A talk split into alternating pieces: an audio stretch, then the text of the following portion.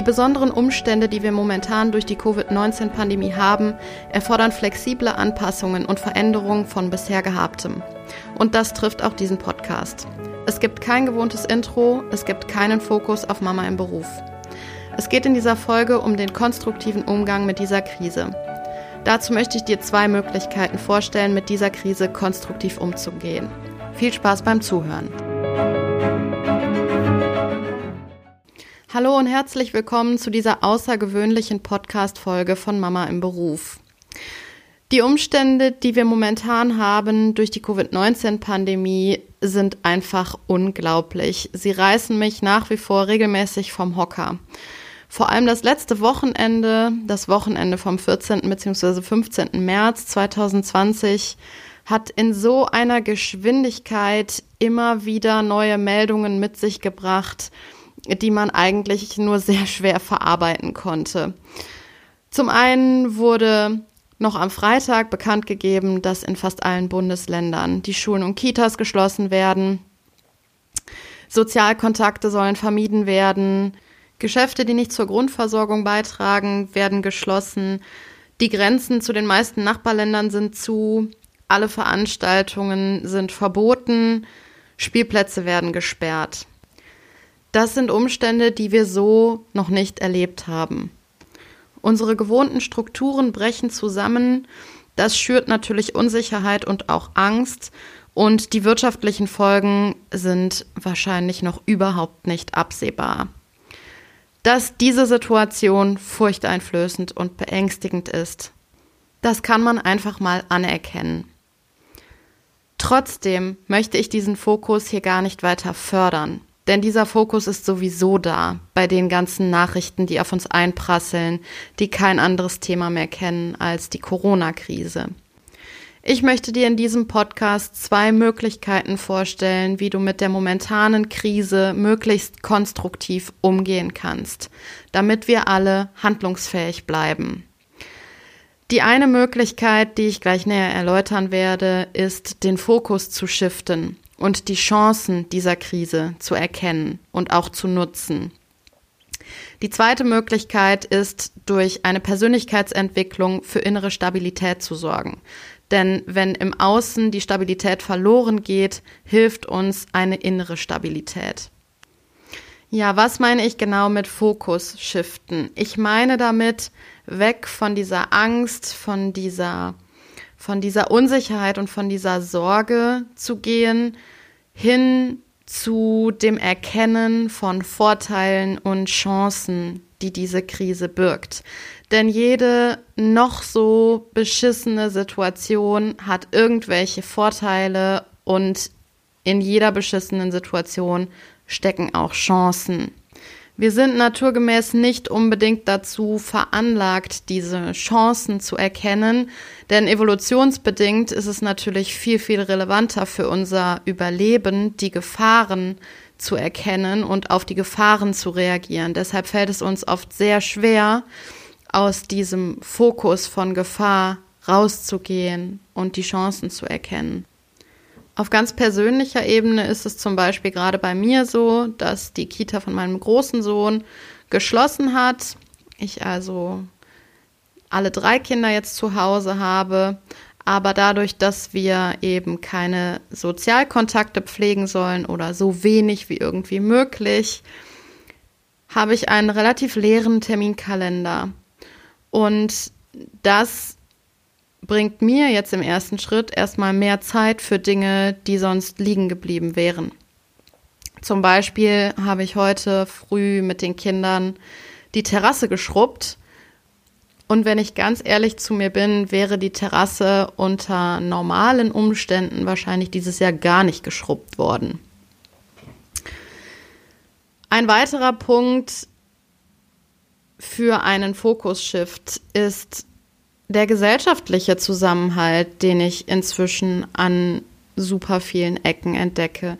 Ich habe schon mehrere Zettel gesehen, ähm, die zum Beispiel älteren Menschen in den Briefkasten geworfen wurden oder in Mehrfamilienhäusern unten an die Briefkästen geklebt wurde oder an die Eingangstür, auf äh, denen stand, ich biete meine Hilfe an, ich bin jung, ich gehöre nicht zur Risikogruppe, Ich gehe gerne für Sie einkaufen, ich mache gerne Erledigungen für Sie. Bitte melden Sie sich doch unter dieser Telefonnummer. Und das finde ich einfach ist eine Sache, die zeigt einfach wirklich, dass wir in so Krisensituationen zusammenhalten können und, und zeigt unsere Solidarität. Und das finde ich doch eine sehr, sehr schöne Seite der Menschheit. Ein weiterer großer Vorteil oder eine weitere große Chance besteht tatsächlich für die Arbeitswelt.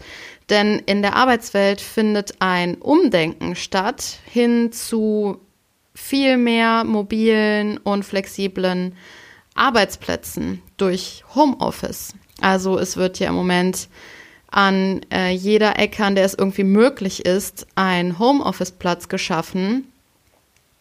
Und ich habe dazu kurz einen Artikel von Zeit.de überflogen von Luisa Jakobs, die nochmal so zusammengefasst hat, was die wahnsinnig großen Vorteile von mobilem Arbeiten sind. Und sie schreibt in diesem Artikel, dass mobiles Arbeiten nicht nur die Produktivität fördert, also da gibt es mehrere Studien zu, die belegen, dass die Produktivität im Homeoffice höher ist als ähm, im Büro.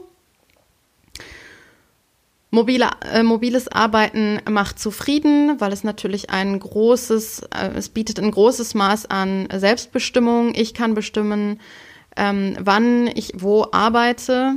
Ich kann zum Beispiel auch äh, in ein Café arbeiten gehen und von da arbeiten. Mobiles Arbeiten schafft Diversität, das ist ja dann wieder mein Thema.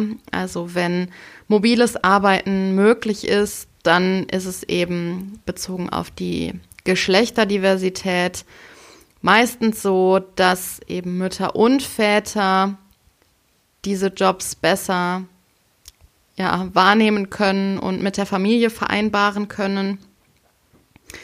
Und mobiles Arbeiten ist umweltfreundlicher. Also ich denke, dass in diesem Bereich unsere Arbeitswelt deutlich von dieser Corona-Krise profitieren kann. Gerade was das Thema New Work und agiles Arbeiten angeht. Den Artikel von Luisa Jacobs packe ich auch in die Show Notes. Ein weiterer Vorteil, der aus dieser Corona-Krise hervorgehen kann oder eine Chance, die daraus hervorgehen kann, ist die Digitalisierung im Bildungssystem, die wir ja die letzten Jahre ein bisschen verschlafen haben.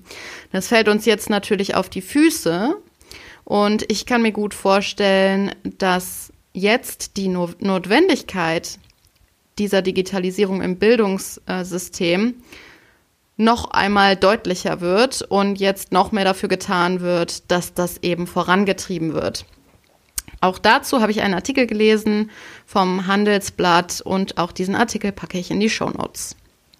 Und auch auf den persönlichen Beruf möchte ich einmal noch kurz eingehen, der ja unter Umständen durch diese Krise auch gefährdet sein kann. Auch hier hilft manchmal ein Blick auf die Chancen. Also sich wirklich zu fragen, welche Leistungen, welche Produkte kann ich gerade anbieten, mit denen ich jetzt in dieser Situation einen Mehrwert leisten kann. Ich habe auch ein paar Beispiele dafür, dass eben ja manche Leute diese Chance wirklich gerade schon sehr, sehr gut wahrnehmen. Zum einen äh, Hanna Drexler, die ist jetzt äh, in diesem Podcast auch schon bekannt. Die hat gestern einen Podcast veröffentlicht zum Thema Vereinbarkeit in Zeiten von Corona beziehungsweise in Zeiten von Schul- und Kita-Schließungen. Also sie hat direkt die Chance genutzt, mit dem Wissen, das sie hat und mit dem, was sie kann, einen Mehrwert zu leisten für ein aktuelles Problem, was wahrscheinlich sehr, sehr viele Eltern gerade haben. Auch noch ein Beispiel ähm, von ja, einer gut genutzten Chance, was mir jetzt die Tage aufgefallen ist, ist von Lynn Höfer von Heaven Lynn Healthy, packe ich auch einen Link in die Show Notes. Lynn ist eine Food-Bloggerin für gesundes Essen und sie hat jetzt in den vergangenen Tagen einen Blogartikel veröffentlicht zu sinnvollen Vorräten für jetzt diese besondere Zeit und dazu passend Rezepte. Und ein anderes Beispiel, was ich jetzt die Tage im Radio gehört hat, was mich irgendwie fasziniert hat, ist, dass ein ähm, Matratzenhersteller, ähm, der tatsächlich, glaube ich, auch in Deutschland produziert, äh, jetzt auch Atemmasken produziert, die ja im Moment sehr, sehr schwer zu kriegen sind. Also das ist, finde ich, ein klassisches Beispiel dafür, dass er eine Chance erkannt hat und er eben gesehen hat, ich habe die Kapazität, Atemmasken zu produzieren. Sie werden gerade gebraucht. Ich löse damit ein Problem. Also mache ich das. Das ist nur ein kleiner Einblick von Chancen und Vorteilen, die diese Krise gerade bietet. Es gibt mit Sicherheit noch, ich würde sagen, hunderte mehr an Chancen und Vorteilen. Wenn dir spontan welche in den Sinn kommen, dann ähm, freue ich mich, wenn du sie mit mir teilst. Die E-Mail-Adresse und sonstige Kontaktmöglichkeiten packe ich auch nochmal in die Show Notes. Die zweite Möglichkeit, wie du konstruktiv mit dieser Krise umgehen kannst, ist für deine innere Stabilität zu sorgen, und zwar durch eine Persönlichkeitsentwicklung. Diese Gedankenvernetzung habe ich bekommen, weil ich vor kurzem einen Podcast gehört habe mit Johanna Breidenbach. Und Joanna Breidenbach hat ein Buch geschrieben, das nennt sich New Work Needs Inner Work. Also diese neue Arbeit braucht innere Arbeit. Das Buch ist nicht nur von ihr, sondern auch von ähm, Bettina Rolloff. Ich hoffe, ich spreche sie richtig aus. Ich packe ähm, den Buchtitel und die Autorinnen auch in die Shownotes natürlich. Und das, was äh, Johanna Breidenbach in diesem Podcast, den ich gehört habe, gesagt hat, war, ähm, dass wenn sich äußere Strukturen verändern, oder wie jetzt in unserem konkreten Fall, wenn sie wegbrechen, dann müssen wir für Stabilität im Inneren sorgen. Irgendwoher müssen wir Stabilität bekommen. Also der Mensch hat eine Sehnsucht nach Stabilität. Und wenn er irgendwoher Stabilität bekommt, dann kann sich daraus eben auch was entwickeln. Und diese innere Stabilität bekommst du über Persönlichkeitsentwicklung. Also indem du dich mit deinen Werten beschäftigst, mit deiner Mission, mit deinen Stärken und deinen Bedürfnissen auseinandersetzt. Und das zum Beispiel ist ein ganz klassisches Coaching-Thema. Und systemisches Coaching, by the way, kann ich und ich kann damit einen Mehrwert leisten. Wenn du also Interesse hast oder den Bedarf, an deiner inneren Stabilität zu arbeiten, dann kontaktiere mich gerne unter hallo at mamaimberuf.de, Mama im Beruf zusammengeschrieben oder wir vernetzen uns über Instagram. Dort findest du mich unter elu-falkenberg. Halt dich wacker, wir schaffen das.